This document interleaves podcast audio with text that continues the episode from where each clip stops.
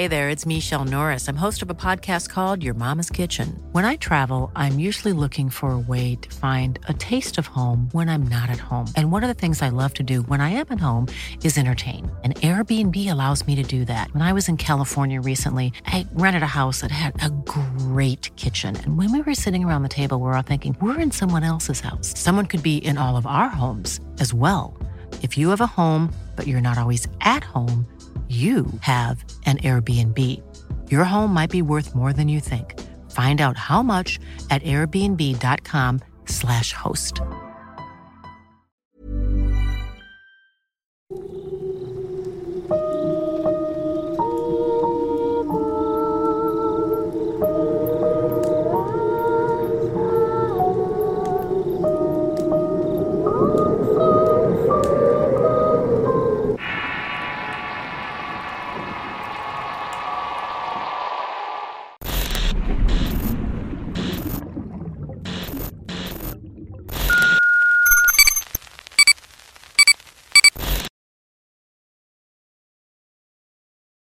Agujeros en la Tierra.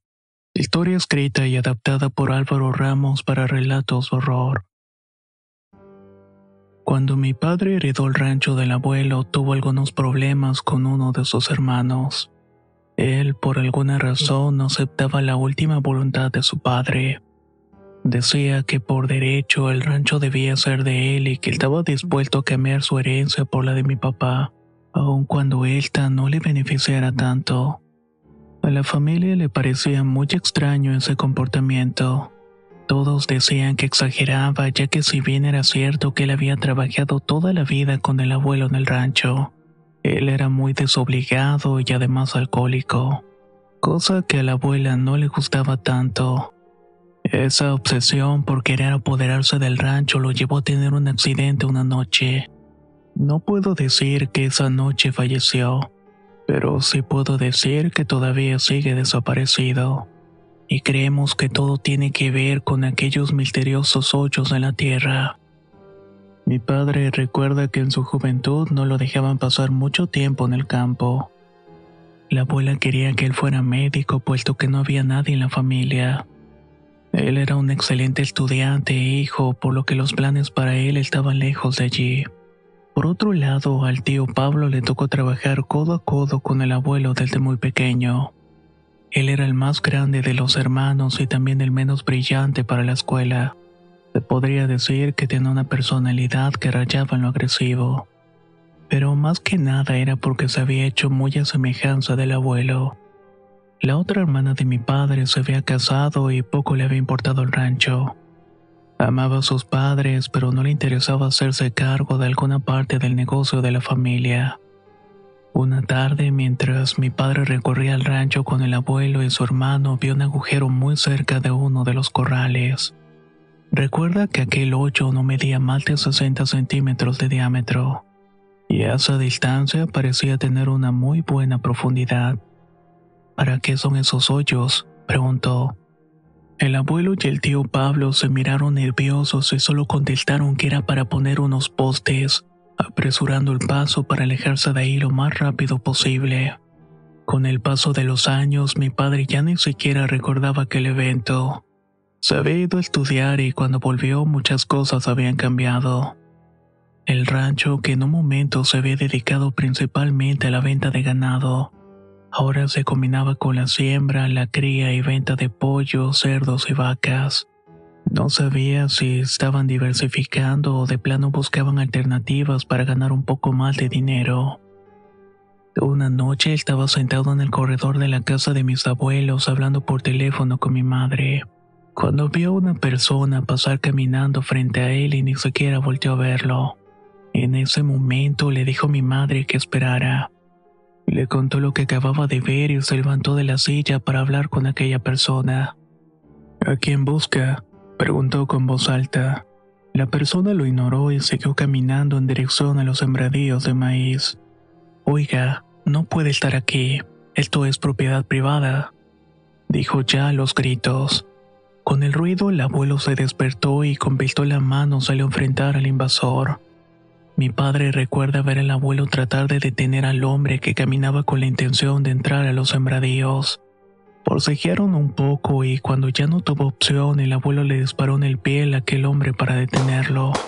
Los gritos de dolor se escuchaban por todas partes y de inmediato el tío Pablo llegó para ver qué estaba pasando.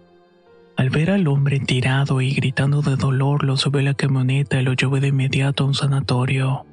Mi padre nunca entendió qué era lo que había pasado ahí, pero tampoco hizo muchas preguntas. Solo se quedó con la inversión que le había dado su padre. Este le dijo que el hombre estaba mal de sus facultades mentales, que constantemente entraba ahí para buscar un lugar donde provocar un incendio. Cuando lo vuelvas a ver, avísame o en el peor de los casos dispárale. Ahora mi padre era el encargado del rancho. Le ofreció en varias ocasiones a su hermano un pago en el negocio para que siguiera funcionando, pero nunca aceptó. Siempre decía que o le daba al rancho o todos iban a ser testigos de cómo lo que alguna vez construyeron los bisabuelos se iba al demonio. Como era de esperarse, el negocio familiar comenzó a bajar.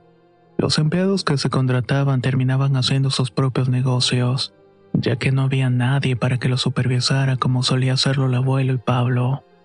Hasta que una noche la abuela habló con mi papá y le pidió hacerse cargo de los empleados. La abuela ya tenía 84 años y a pesar de que estaba fuerte y sana, mi padre dudaba que fuera a ser una figura de autoridad. Esa gente no estaba acostumbrada a tratar con mujeres, pero no le quedaba de otra. La abuela era la única persona que había visto cómo se trabajaba ese rancho, y ahora estaba ofreciendo su ayuda. Con el paso de los días muchas cosas se fueron acomodando. El despido de uno de los encargados de cuidar las vacas provocó una reacción en cadena que hizo a los demás comenzar a trabajar como correspondía. ¿Cómo le hiciste, viejita? Esos tipos no me respetaban a mí, pero contigo parece que vieron al diablo. Mira, Lorenzo, tu abuelo nos enseñó que con esta gente no hay que darse a respetar. Hay que enseñarlos a que tengan miedo. Y tú por tu formación como médico eres incapaz de hacer daño. Eso ellos lo saben y por eso te ven como una persona que les paga únicamente. Y a mí me ven como la persona que les puede quitar el pan de la boca a sus hijos. Si algo tenía la abuela era un carácter fuerte. Si bien el abuelo era el jefe de la familia, nada se hacía si no estaba consultado con la abuela. Por eso es que todos crecieron respetando a las mujeres o si no se las verían con la abuela. Los meses pasaban y a pesar de que el negocio se había estabilizado, no daba lo suficiente para que valiera tanto esfuerzo y tiempo. Mi padre estaba perdiendo pacientes para estar más cerca del rancho y eso estaba afectando a la casa. Una tarde me llevó con él al rancho y quería que comenzara a conocerlo para ver si me interesaba y quedarme con eso en el futuro. Aún tenía 13 años y faltaba mucho para que eso sucediera pero ya era momento para ver si tenía ese gusto por el campo o no. Íbamos cabalgando entre unos planteos de maíz cuando frente a nosotros estaba uno de esos hoyos como el cual mi padre había visto cuando era joven. Era idéntico como lo recordaba, no más de 60 centímetros de diámetro y con una profundidad considerable. Al bajarnos de los caballos y acercarnos sentimos un olor extraño. No era el olor de algo muerto ni tampoco de basura era algo que no podría describir sin decir que me recordaba el olor de las pollerías cuando no las han limpiado en varios días. ¿Qué es eso? No lo sé, me dijo mi padre. Hace años vi uno igual cerca de los corrales y tu abuelo me dijo que era para poner postes, pero este se ve que está recién hecho. ¿Y quién fue que lo hizo? No tengo idea, pero voy a hablar con tu abuela. Últimamente no me dice las cosas y solo toma decisiones y me avisa como resultó. Regresamos a la casa y la abuela estaba discutiendo acaloradamente con el tío Pablo. Él estaba envalentonado por el alcohol y le gritaba, Tú y mi padre arruinaron mi vida y ahora me quitan todo lo que me queda. La abuela le decía que ya era un hombre y tenía que aprender a aceptar las consecuencias de sus decisiones.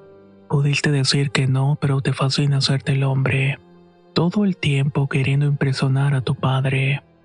Cuando mi papá entró, ambos se quedaron en silencio. El tío Pablo estaba a punto de irse cuando mi padre le dijo que había un hoyo a mitad del sembradío, que era profundo y que si no lo tapaban podía caer un cerdo o hasta un becerro. En ese momento la abuela miró al tío con unos ojos que nunca le había visto. Era una mirada casi de odio y por el contrario la mirada de mi tío era de miedo completamente. ¿Y qué es lo que pasa? Preguntó mi padre cuando vio sus rostros. Nada, no te preocupes. Tu hermano lo va a tapar ahorita. Justo vino a pedirme trabajo y le voy a dar otra oportunidad de arreglar su vida.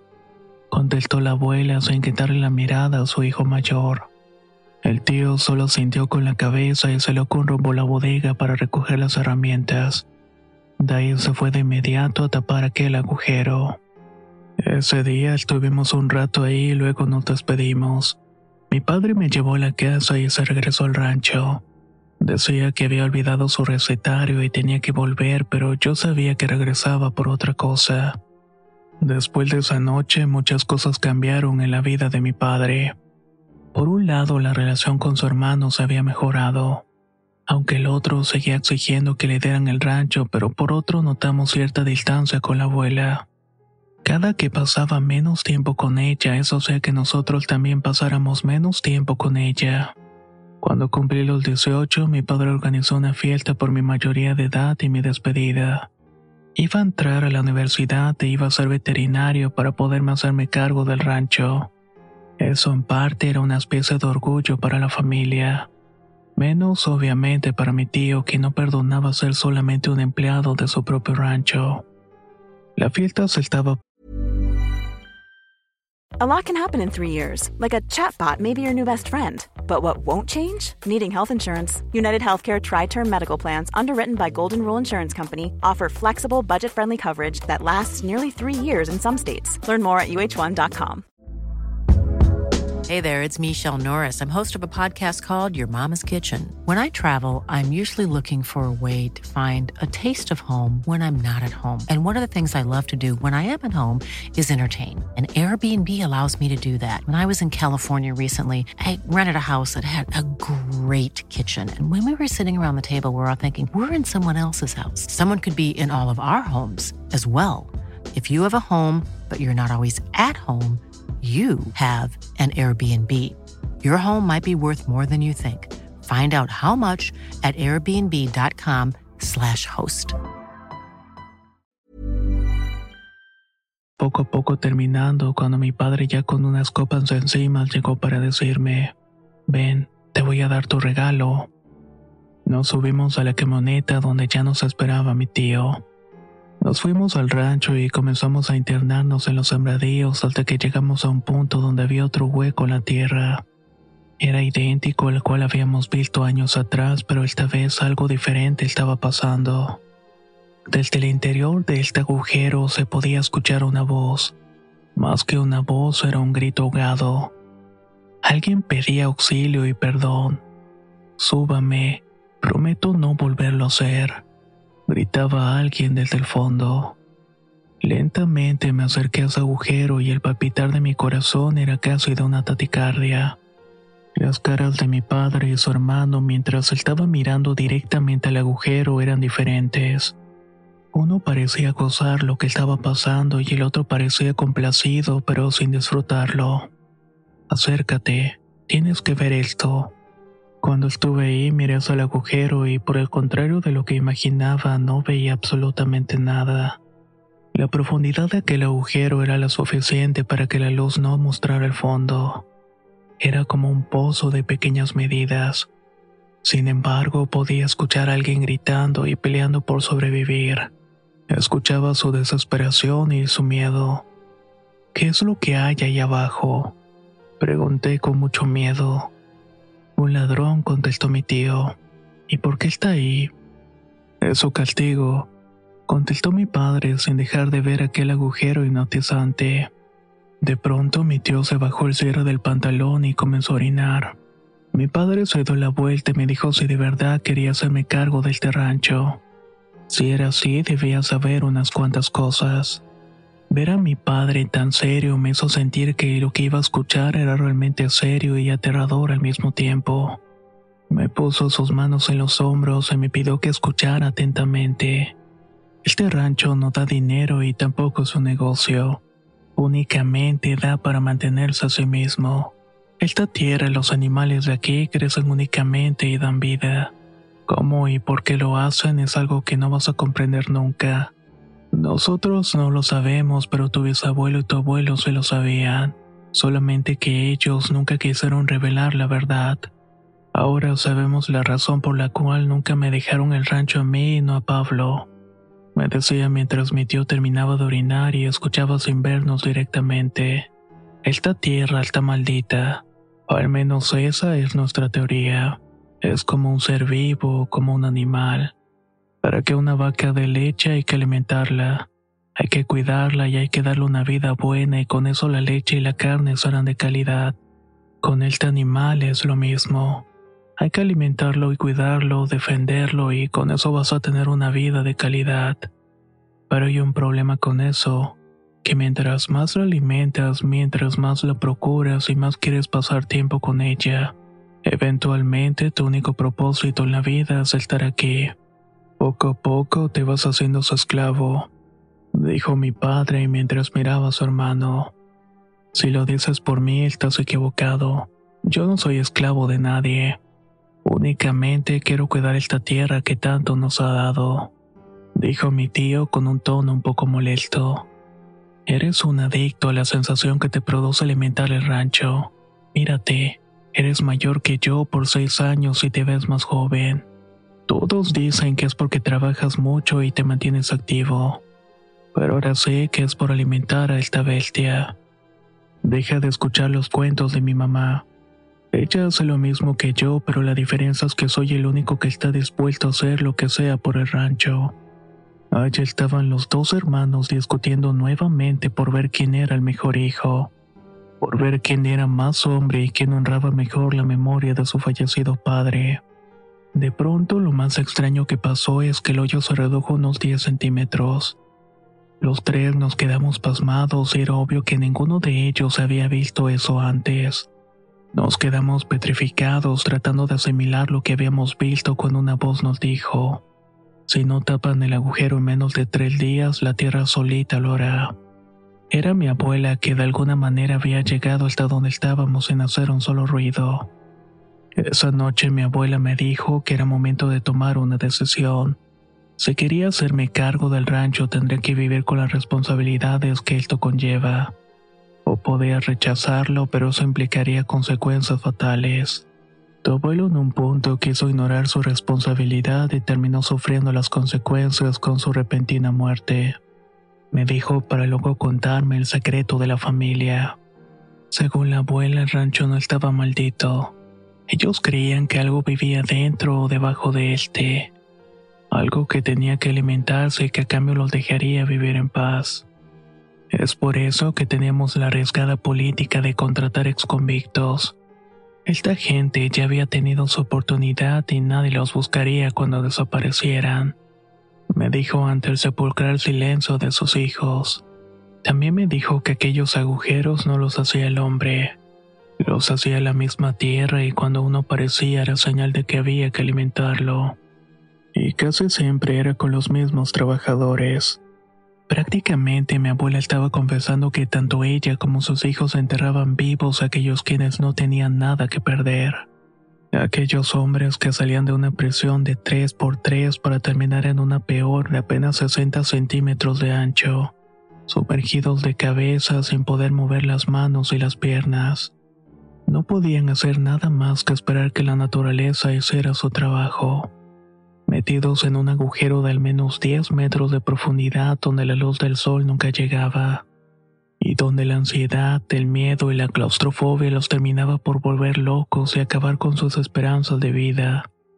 En el mejor de los casos, muchos de ellos morían de un infarto antes de que la sangre se almacenara por completo en sus cabezas y les provocara la muerte.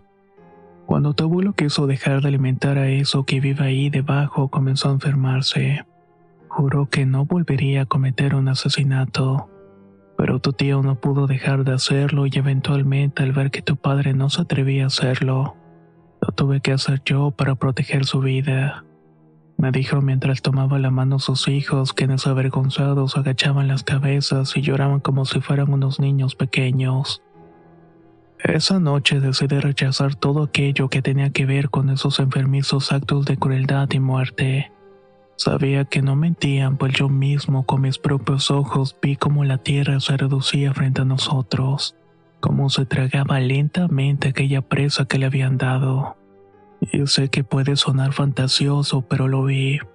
Vi cómo la tierra prácticamente se estaba cerrando a sí misma. Un mes después me fui a la universidad y la relación con mi padre se rompió para siempre. Terminé estudiando negocios internacionales para poderme irme lejos en cuanto terminara los estudios. Solo regresé a la ciudad en dos ocasiones, cuando la abuela Marta falleció y cuando el tío Pablo desapareció.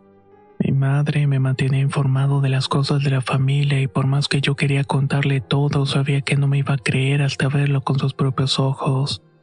Ella me decía que desde la muerte de la abuela las peleas entre los hermanos se hicieron cada vez más y más violenta, al grado de que una noche mi tío fue a amenazar de muerte a mi papá. Le dijo que si no iba a tener el rancho nadie más lo haría. Esa misma noche se fue con la intención de quemarlo todo, pero jamás lo volvimos a ver. Su desaparición provocó una fuerte movilización de elementos policíacos, pues habían encontrado su caballo ahogado. Aún tenía la montura con sus iniciales de mi tío y pensaban que posiblemente en una borrachera ambos habían caído al río. Estuvieron buscándolo en cuatro ciudades río abajo, pero nunca encontraron su cuerpo. Buzos, perros entrenados e incluso un helicóptero buscaron por semanas algún indicio de dónde podía estar, pero todo fue prácticamente en vano. Hasta el día de hoy sigue con el estatus de desaparecido.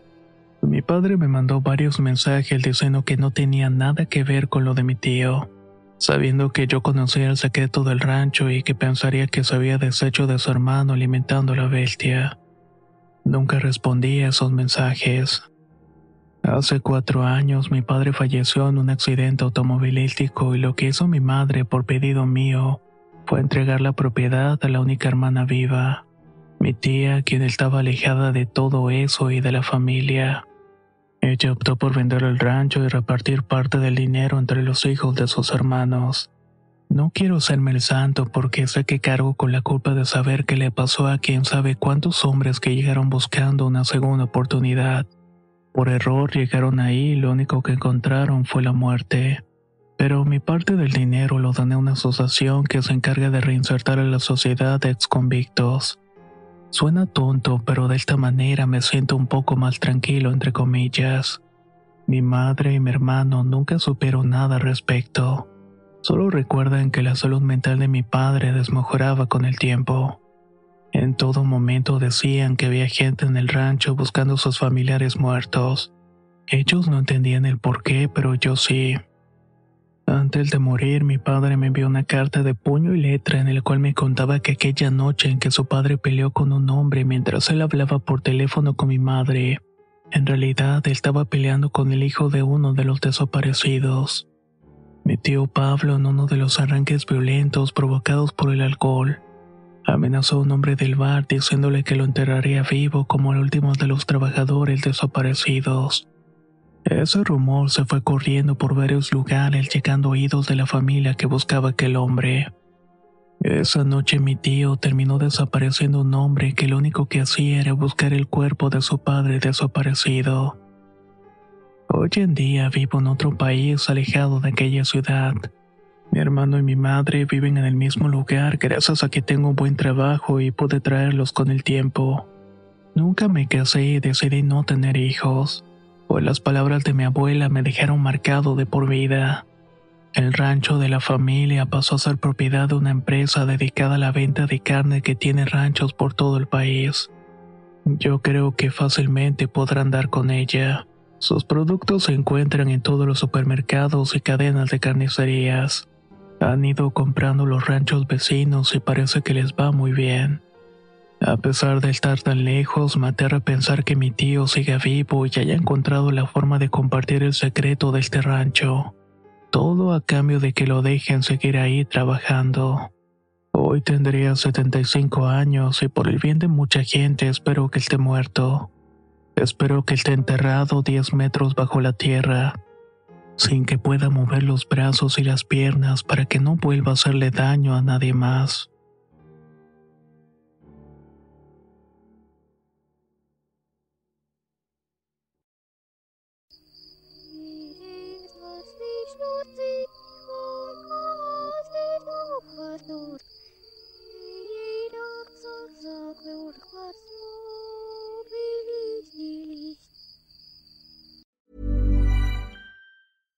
How would you like to look five years younger? In a clinical study, people that had volume added with Juvederm Voluma XC in the cheeks perceived themselves as looking five years younger at six months after treatment. Look younger, feel like you. Add volume for lift and contour in the cheeks with Juvederm Voluma XC. Reverse signs of aging by adding volume to smooth laugh lines with Juvederm Volure XC. For important safety information and to find a licensed specialist, visit juvederm.com. That's J U V E D E R M.com. Not for people with severe allergic reactions, allergies to lidocaine, or the proteins used in Juvederm. Common side effects include injection site redness, swelling, pain, tenderness, firmness, lumps, bumps, bruising, discoloration, or itching. There's a risk of unintentional injection into a blood vessel, which can cause vision abnormalities, blindness, stroke, temporary scabs, or scarring. Talk to a licensed specialist to find out if it's right for you. Hey, it's Paige DeSorbo from Giggly Squad. High quality fashion without the price tag? Say hello to Quince. I'm snagging high end essentials like cozy cashmere sweaters, sleek leather jackets, fine jewelry, and so much more. With Quince being 50 to 80% less than similar brands. And they partner with factories that prioritize safe, ethical, and responsible manufacturing. I love that. Luxury quality within reach. Go to quince.com slash style to get free shipping and 365 day returns on your next order. Quince.com slash style.